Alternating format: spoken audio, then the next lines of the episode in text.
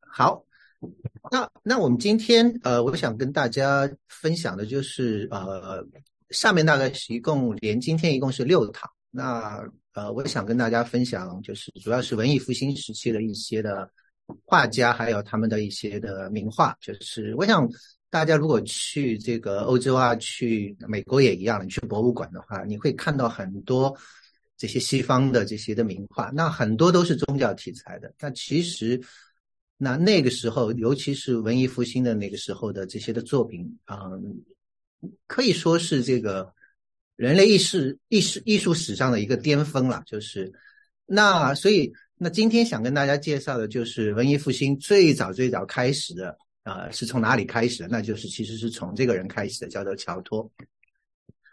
那讲到文艺复兴的话，嗯，呃，我们我们一直讲文艺复兴，文艺复兴，那到底是怎么回事？那其实是在这个呃文艺复兴之前是中世纪，OK？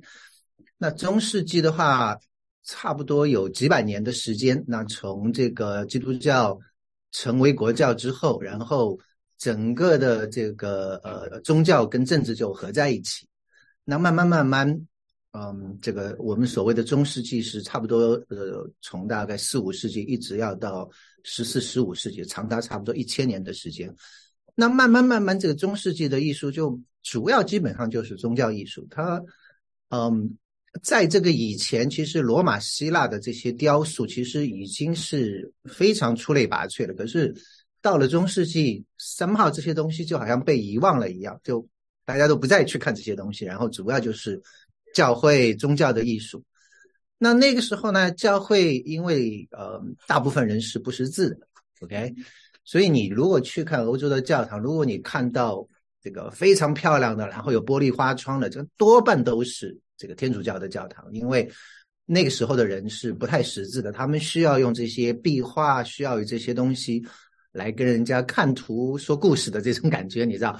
所以就会有这些东西。那还有就是你的这个圣经啊，这些神学的著作的这种插图，那需要有大量的这种的呃这个艺术家去做。那那个时候其实也不算是艺术家，只是一个工匠而已。因为你必须要照着教会指定的这个方式来作画，你也不能说画你自己想要画的东西，那就是这几个题材。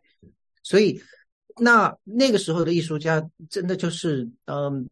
其实也蛮可怜的，就是很多人就是只是就有点像现在，你知道中国有这种这种的这个农村里面就是专门是批量生产油画的，那就有人把这种油画弄好了，然后他们就是像流水线一样的，只要你这边画一朵花，然后移到下一个，然后那边上色，你知道，所以那个时候的艺术家基本上只是一个工匠，那。他们所做的的话，你看到这个中世纪的这些的艺术题材，大部分的时候是用一些我们可以讲是说一些象征的手法或者怎么样来表达这个天国的美好，而且那个时候的关注点基本上只是天堂和地狱，而且的想法就是他们觉得是说这个世界是很堕落的，OK。所以你只要一思想到这个世界，那你这个这个呃，你的思想、你的这个圣洁就会被玷污。所以它基本上是啊这样的一个观点。好，那你如果看一下中世纪的这些的作品的话，你会发现这个人物表情其实是蛮矮板的，就是说基本上就是一个让你感觉是不食人间烟火、高高在上的这种感觉。那嗯。你当然也有画的比较漂亮的，那比如像这个，那这个是在这个 Siena，这个是意大利的一个，也是文艺复兴的呃一个一个重镇。那这个是呃这个一三呃零几年，那那个时候其实呃已经是画的相当不错了。但是你如果仔细看的话，你看这个这个人物基本上是没什么表情的，你知道？但是但是就是很很富丽堂皇，给你感觉是说很。庄严圣洁，但是呢，人没有太多的这种表情，就是你必须要用这种的格式来来画。好，所以这是中世纪的时候。那等到了这个乔托出生的时候呢，开始有一些的改变了。乔托是一二六七年出生在这个佛罗伦萨的这个北边的一个山区里面，一个一个农民的家庭。那他其实是一个，你可以讲是一个蛮穷的孩子。那可是呢，这个人就是，我觉得上帝就是把这种，呃，天赋放在他的呃呃呃呃心里面。所以他那个时候据说就是在放羊的时候，他就没事就自己喜欢画。结果呢，有一有一天就被这个契马布耶发现了。契马布耶是当时这个佛罗伦萨地区，就是意大利的一个一个大画家。OK。那这个艺术史上其实也有契马布耶的这个呃这个这个作品。那我们我们待会儿可能会看看一下他画的东西。那从契马布耶开始的话，他就从小就开始跟着契马布耶这个这个学习。那不久之后，他基本上就超越自己的老师。OK，所以嗯，艺术史上那个乔托的这个名声要比契马布耶要大得多得多。OK，很多人我想大概是没有听过契马布耶的，但是乔托多半。呃，很很多人会知道，对。那他年轻的时候就有机会去罗马去游历，那古罗马的这些雕塑啊，这些遗迹就给他留下很深刻的印象，然后也给了他创作的灵感。所以，我们讲文艺复兴，文艺复兴复兴什么？就是复兴古罗马、古希腊的那些艺术。所以，当时其实是呃。呃，整个的是呃十字军东征，然后后来的话就是像君士坦丁啊这些地方，就慢慢慢慢就被土耳其这个奥斯曼帝国被这个呃这个呃这个回教给打下来，对吧？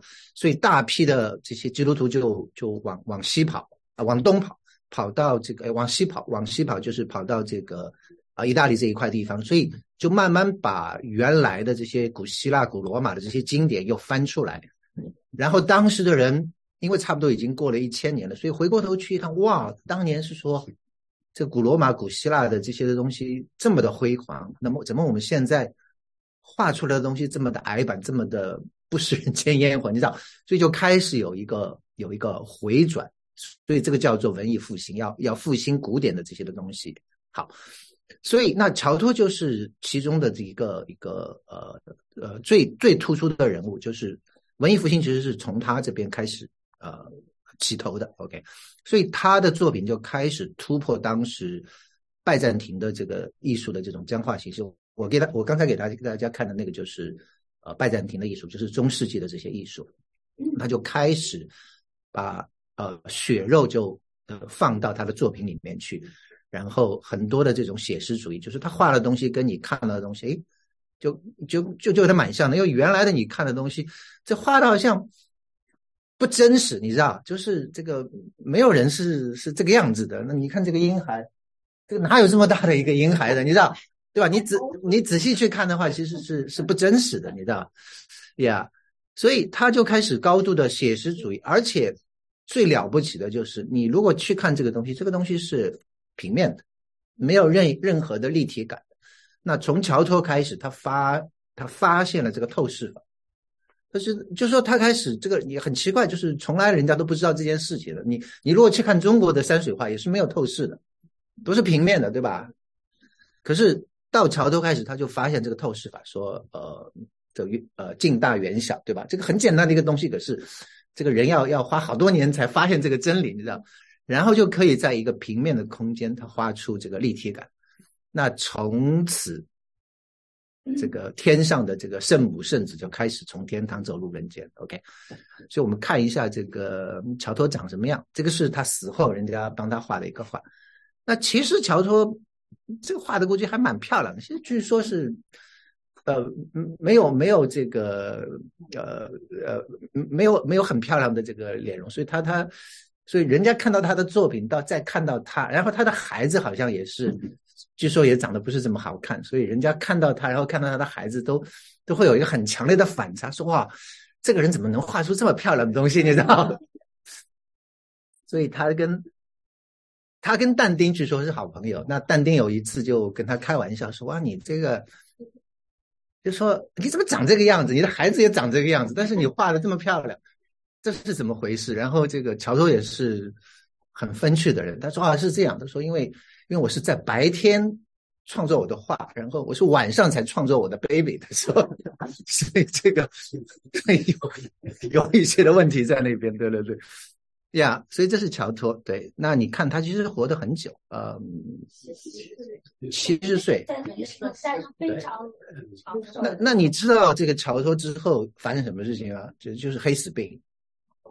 对，所以所以等，所以他是文艺复兴的开创者。可是后面文艺复兴要等到米开朗基罗、达芬奇、达菲尔这批人出来，都要都要到十五世纪了。所以等于是有一百年的间隔。那中间就是因为黑死病。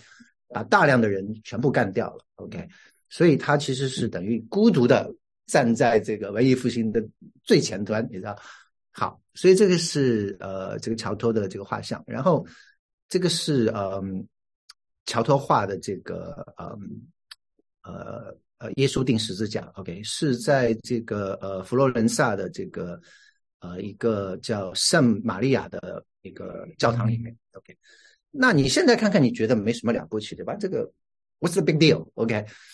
那我我跟你讲的 big deal 在哪里？就是说，你看到的话，这个对，它的 big deal 在哪里？你看到这个这个人，对吧？首先你看到，不是平的。你原来你去看这个这个，你比如说呃，骑马布耶画的这个十字架，这个人是就是平的。这个好像耶稣是轻飘飘没有重量的，我看看能不能找一个给你们看。看这个，你看这个是骑马布耶他老师画的。OK，你看就是这个这个人，你看这个这个没有任何重量的，就是就是平的，对吧？这个，然后再等到这个嗯，到了乔乔托这里的话，你看这个就是一个好像是有重量，然后你如果去看一些的。啊，这个是这个教堂里面这个这个位置，就是一个一个全局图是这样的，OK。所以其实跟这个其实不太一样，对吧？这个你到了教堂里面，你再看就感觉会不一样。然后你就可以看到是说这个局部的话，整个的呃整个的立体感就出来了，就这个身上是有肌肉、有骨骼、有重量，OK。这个是呃。当他那个时代是绝无仅有的，这是他是唯一的。那他的老师七马不夜其实有尝试画过这种，就是有血肉的人。可是慢慢慢慢，我估计是教会不接受这个东西，说你这个怎么把耶稣画的像真的人一样？耶稣是神神神神呐，你不能把他画成人呐，对吧？你知道，所以后来七马不夜又回到这种固定的这种格式里面去。可是乔托就不一样，乔托就开始。把圣子开始就描绘出他的这种人的这种的呃样子就开始出来了。好，所以这个是这个耶稣，然后你看旁边的这个是玛利亚，是他的局部。你如果仔细看的话，其实你可以看到有表情的，就是一种淡淡的这种忧伤。OK，他不能就说那个时候他不能是说呃把这个玛利亚画的呃悲痛欲绝，他不能，他要一个圣母的形象，必须就是一种一种淡淡的。然后你看这边是呃这个圣徒约翰使徒约翰，你看也是这种这种淡淡的忧伤，就是非常克制的这种的感觉在那边。然后你看这个呃耶稣钉十字架的那个手，对吧？那个手是很自然的，这个因为你钉上去的话，它它必必然就会这样蜷缩起来。可是你如果待会儿你我在我们在看这个骑马布耶画的这个以前呢全都是平的，就是就是。就是没有任何的这种呃真实感给你，就是就是一个宗教的一个题材而已，你知道？嗯，你再看他的这个这个呃艺术的遮羞布，你看这种质感，这种的呃纹路就开始出来了，对吧？那这个那最后这个东西很好玩，这个大家知道这是什么吗？一个骷髅头，那个是亚当。亚亚当的号称是亚当的头骨啊，那为什么这样讲呢？因为天主教的传统是说，亚当是呃被这个挪亚他们的这个挪亚是洪水来了以后开始这个前面有人死了嘛，所以亚当是挪亚，然后带着他的这个尸体，他的头骨，然后最后是给了这个麦基喜德，那麦基喜德最后是把亚当的头骨埋在了这个哥哥他山底下。所以耶稣钉十字架的地方就是亚当埋葬的地方。那当然这个是这个是传说了，对。所以天主教的想法就是说，呃，亚当亚当这个埋骨之处就是我们树立十字架的地方，你知道？所以你看很多中世纪的这种十字架的作品底下都有一个骷髅头，那个就是那个就是亚当的这个头骨。OK，好，好，那那这个就是呃契马布布耶的这个作品。那其实其实画的也也已经算不错了，因为你如果去看其他一些中世纪的这个这个十字架的话，那其实是更矮版。OK。那这个是呃呃呃，起码布耶大概画的。你看他画这个画的时间是一八一二八七年到一二八八年。那那个乔托画的那幅画是一二九零九零年左右，一二九零到一二九五，所以其实相差不太远。但是你就可以看到整个的风格的变化。好，所以这个是呃讲到乔托，OK，那。那乔托最著名的这些作品在哪里呢？在一个地方叫做帕多瓦。OK，你如果去看意大利的话，这个帕多瓦是在离呃呃威威尼斯不远。OK，威尼斯是在如果意大利是这样的，威尼斯在这个东边的这样的一个呃港口。OK，那帕多瓦就离呃这个这个威尼斯不远。那下面是佛罗伦萨，在下面是罗马。OK。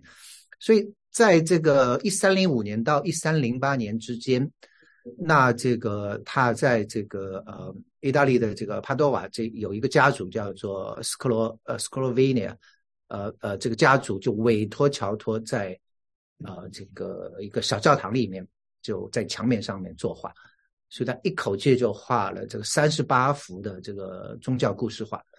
那入口的话是一个。一个巨幅的这个最后的审判，然后对面是这个在祭坛那边是这个圣母玛利亚的生平故事，然后左右两边的这个墙上就画的是耶稣基督的这个生平。OK，那其中最最有名的就是两幅，一幅是犹大之吻，一幅是哀悼基督。那我们可以看一下，那这个就是入口的地方，你进去然后你回过头看，那就是。一个最后审判的一个一个一个东西，然后你看上面的这个天顶是蓝颜色，然后金的东西，对吧？那据那个就修复乔托这个作品的人说，这个好像是用真的金子，呃，画上去的，所以这个是呃，所以真的是要，就是你看那些的艺术家都是需要要很有钱的人来资助他们，他们才能够过下去的。OK，所以后来文艺复兴的时候，你想啊最。呃，就是支持艺术这个最得力的就是那麦迪奇家族，银行家，然后两任的教皇是从那个家族里出来的，所以文艺复兴的这些艺术家才能够得到大量的这种的经济的资助，以至于他们可以专心来作画，你知道？好，然后你这个是正面，正面这个是玛利亚的这个这个生平，然后你看左边这边是。呃，左边对，左边这边你看这个是这个地方对吧？这个就是哀悼基督，然后呃这边就是犹大之吻，对吧？所以这两幅是呃这里面大概是最最出名的。你，近一点看，那这个是犹大之吻，OK，对啊，所以你看到这个已经有些斑斑驳驳的，这个这个这个，你想是一三几几年到现在多少？二零几几年，这个七百多年了，七百多年了，对，所以能够有这个色彩，我觉得已经 相当不容易了。你如果有机会去看一下敦煌壁画的话，没法看，基本上，对吧？因为一方面不能见光，一方面这个剥落的特别特别多，可是原来也是色彩非常鲜艳的。好，然后这个是哀悼基督，那这个我们可以稍微讲一讲，就是那你这个这个画给你第一个感觉是什么？你看这个画给你的第一个感觉是什么？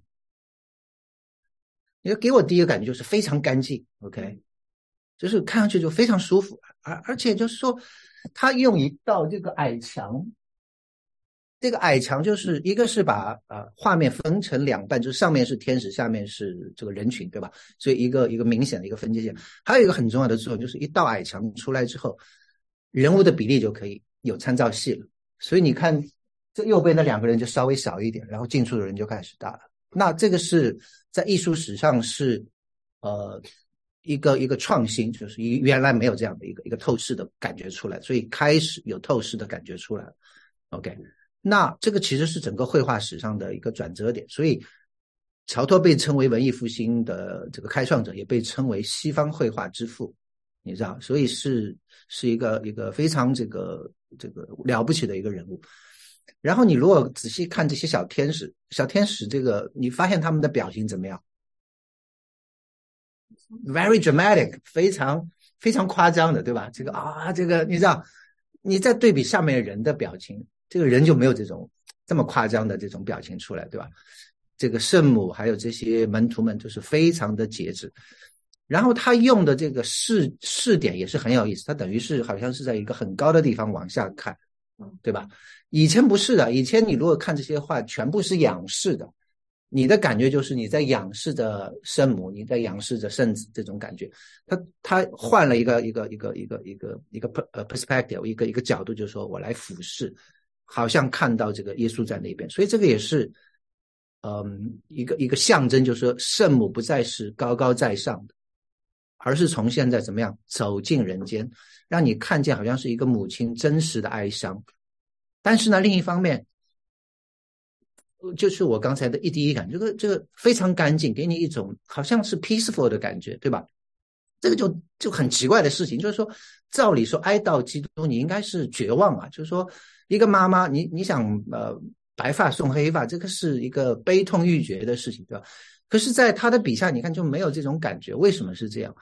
那其实这个就是回到桥头的信仰，就是基督教的信仰，就是说，耶稣的死亡不是一个终点，而是好像说有一种奥秘要等着被揭示。这就是一种怎么讲？让你看画的人，你可以去思想，你可以去重整你的信心，就是说，死亡并不是一个终点。很多的时候。尤其是像我们从无神论的国家出来的时候，我们就说啊，人死如灯灭，反正就这么回事，对吧？可是基督教的想法不一样的，觉得并不是人死如灯灭，而是说我们死后是有盼望的。因为你如果知道这个圣经的故事，你就知道耶稣怎么样。虽然现在死了，可是三天后他怎么样重新复活？从此按照这个圣经里的保罗的讲法，就是说死亡你的毒钩在哪里，对不对？我们。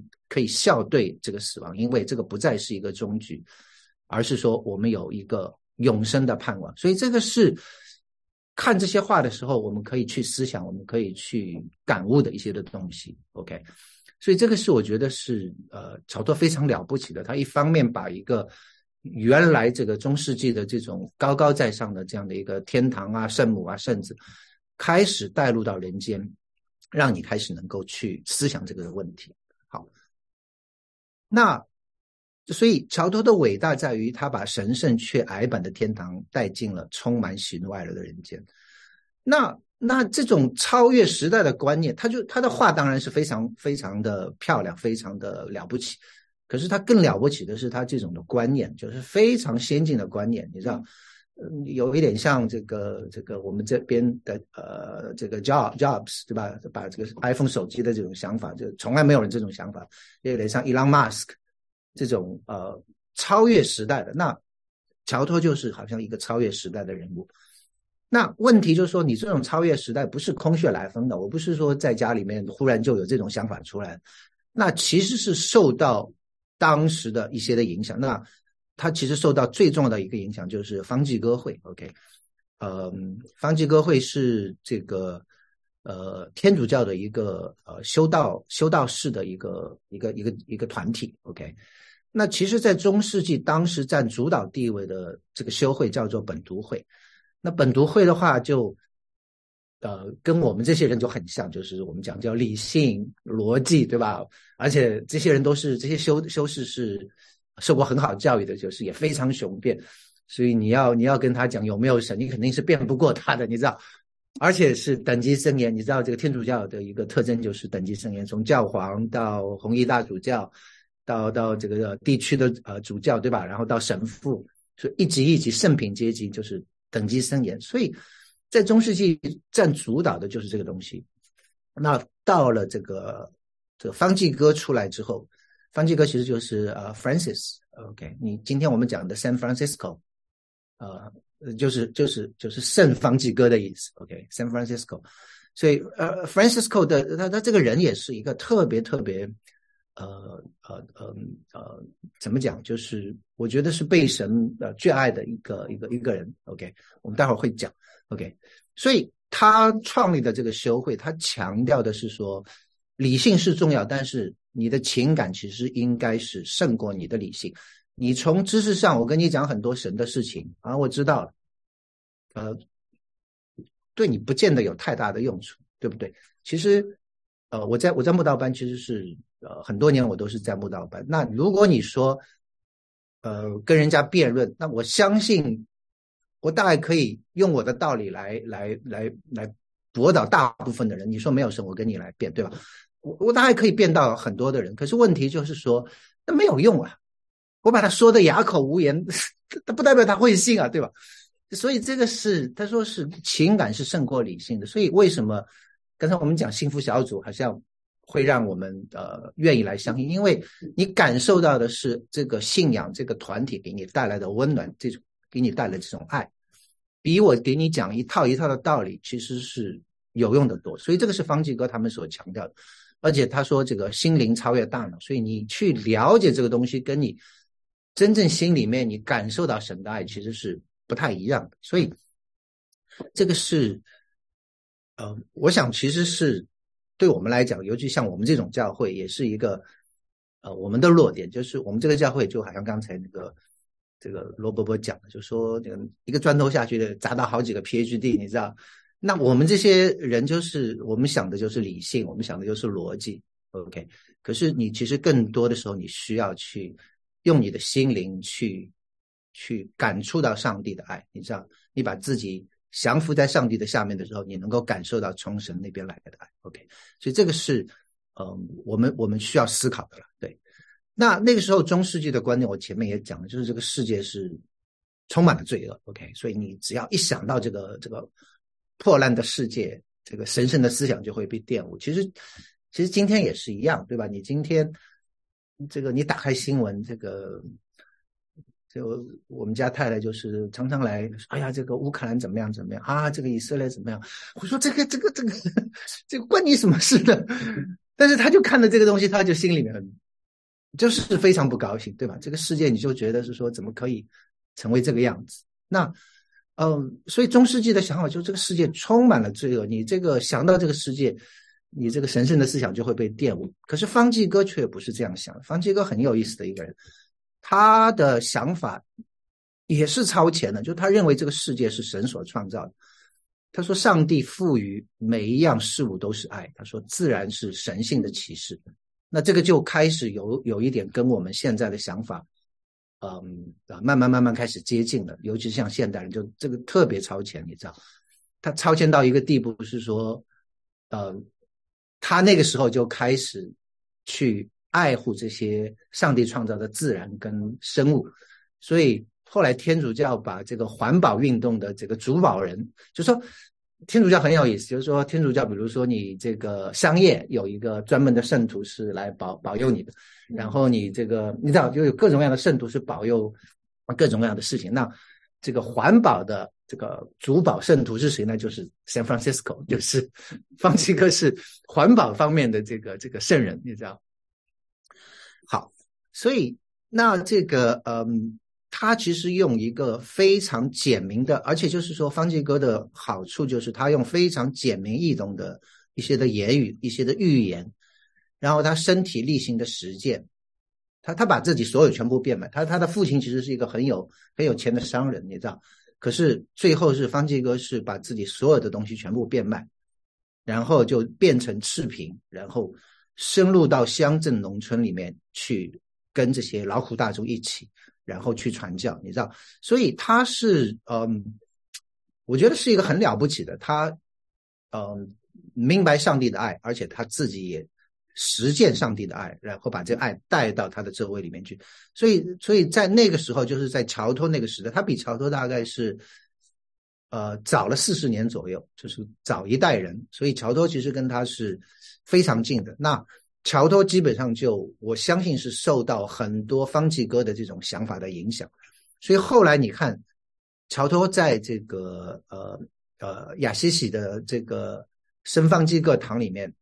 他就在里面画了差不多二十八幅的这个方济哥的生平的这个壁画。OK，那呃亚西西呃阿西西的这个地方其实就是方济哥是从那里出来的，所以在那边有一个纪念方济各的这样的一个一个一个一个一个一个堂。那个地方其实也是方济各会的这个总会母堂，也是方济各最后是安葬在那个地方，所以这个是很重要的一个地方。那如果你看英文的话，我们就叫方济各，或者圣方济各。那英文的话就叫啊亚西西的方济各，因为有很多 Francis，所以他一定要冠名是说他是从这个地方出来的。OK，所以这个是这个这方济各堂里面，你看这个桥托画的这些的壁画。OK，好，那那这个是二十八幅里面的一幅，就是灵兽呼召。那据说就是当年这个方济各在。神面前祷告的时候，他他常常在这个这个十字架面前祷告。结果有一次在那边祷告的时候，就呃，上帝就给他一个意象，就是有一个声音就从这个十字架上出来，跟他讲三次。OK，他说呃，你去你去修复我的教会，因为我的教会要要要倒塌了。就那个时候是呃，我我讲的就是天主教会是本都会的这种等级森严，然后很冰冷的理性，你知道啊。这种，所以那个时候教会开始有很多这种腐败的事情出来，所以上帝给他的呼召是说你要重整我的教会，所以他就领受这个教呃这个这个呼召就开始啊开始出去传教。然后呢，他父亲是一个非常有钱的一个做布料的商人，OK，所以他父亲就一直想要让他能够呃。走正道，你知道这个这个，你去这个到到乡下去传道，这个算什么怎么事业，对吧？你要你要跟着我走走正道，赚很多钱，那他就他就不同意，OK，所以跟父亲就起冲突。那结果父亲就找了这个当地的主教来，想要来说服他，所以然后就威胁他，你知道，最后他呃跟父亲就呃有一个的决裂，就是说基本上，呃，父亲就说你身上你所有的东西都是我的，都是我给你的，所以。他就说好，那我就把所有东西都还给你。所以他连自己身上的衣服，最后也是，呃，等于是赤身，就是就是走出去了。所以走出去之后，就是说他就开始过一个赤贫的生活。就是那那个时候，然后他就，嗯，所有的身上连衣服全部都给给完之后，他讲一句话，他就说：“我现在才知道是说。” So our Father who are in heaven，就说我们在天上的父。亲当我在念这一句话的时候，他说我真正明白说，啊，我的我的父亲是在天上的。OK，我地上的父亲我已经把所有的东西都还给他，你知道？那 所以，所以因为他父亲其实是不是说他放弃，他父亲是要要要跟他断绝关系，就威胁他，你说你你不跟着我的道路走。我就要跟你断绝关系，断绝你一切的经济。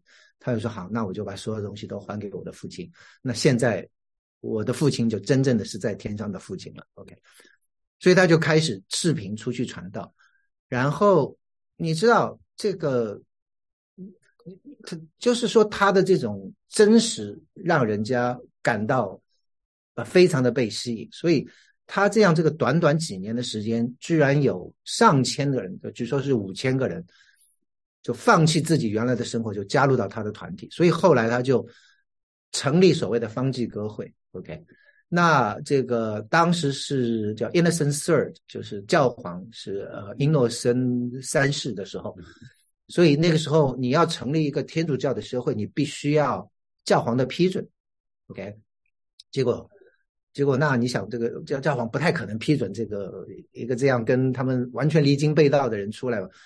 结果据说是这教皇有一天就做晚上就做梦，梦到是说整个教会在倒塌了，然后就有一个一个人把这个倒塌的教会背在他的这个背上，把这个教会支撑起来，然后那个人就是生放基格，所以后来是说这个这个教皇就批准他们成立这个圣方基格会，OK，所以他就开始就是他把这个嗯。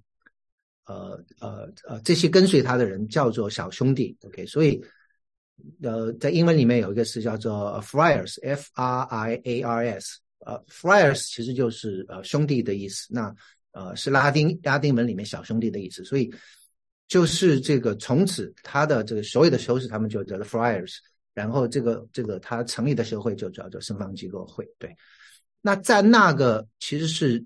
那个世界其实跟我们现在很像的，就是极力追求物质享受，你知道，在这样的一个世界里面，忽然有一个人放弃所有的财产，然后走到穷人当中去，所以这是一个你可以讲是反潮流的这样的一个一个一个划时代的一个一个行动。OK，对那些崇拜金钱、贪图享受的这个社会是一个挑战，而且极为的振奋人心，来复兴教会，等于是说是整个天主教的这样的一面旗帜在那边，你知道？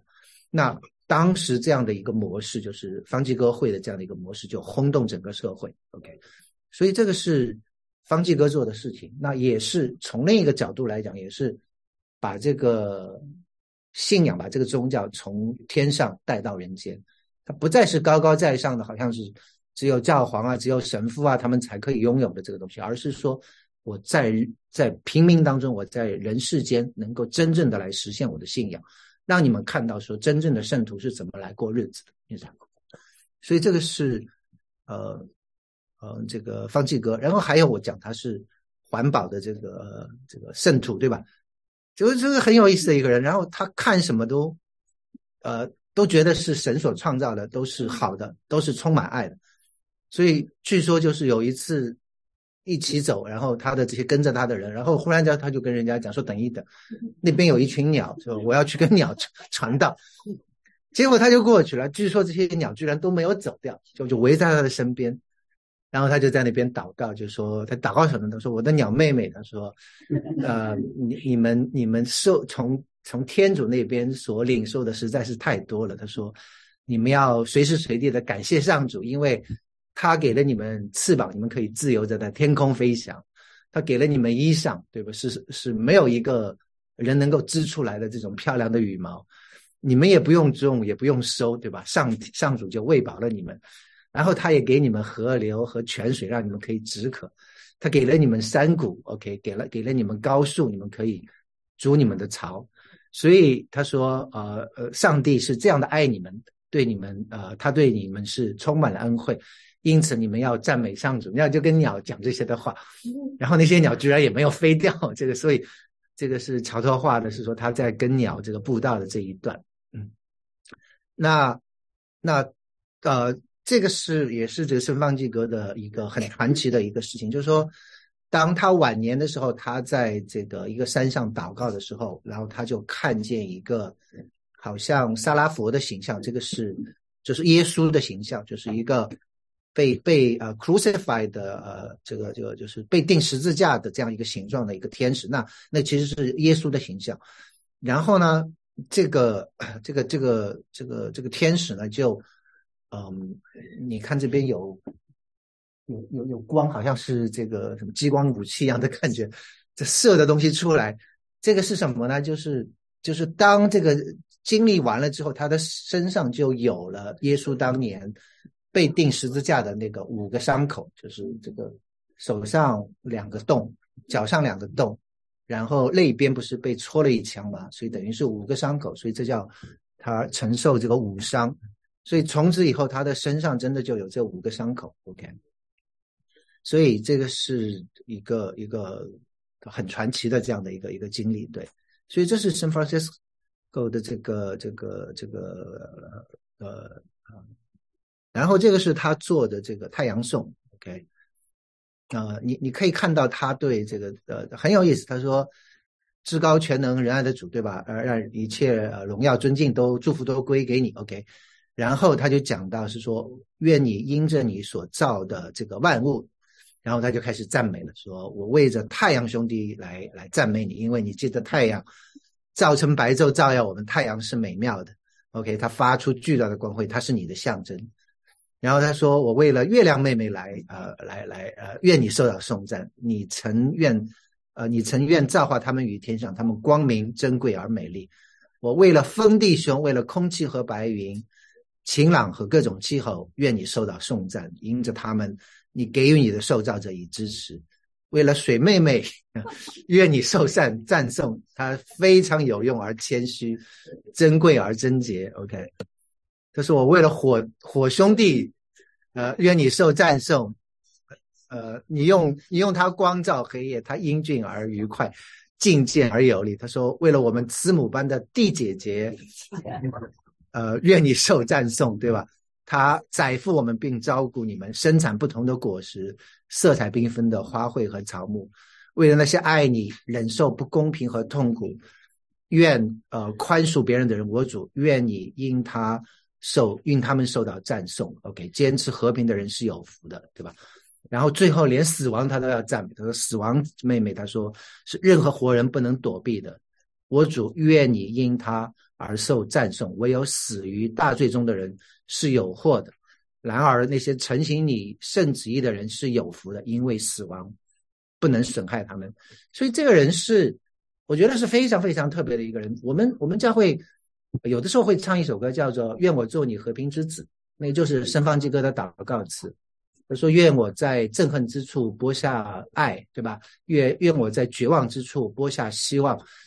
那尤其是今天在以色列跟哈马斯跟巴勒斯坦这种时候，你你回过去头去听这首歌，其实是我觉得是非常的感人的。”他他里面讲到的这些的歌词，的确真的是这样，就是那是一个绝望之地，可是唯有这个信仰可以来播下希望。那个是一个憎恨之处，可是唯有他可以来放下神的爱，能够让人来来改变吧。对，所以，嗯，所以啊，这个今天就是我想跟大家分享的。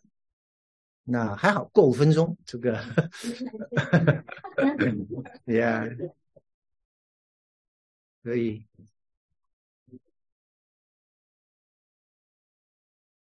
好。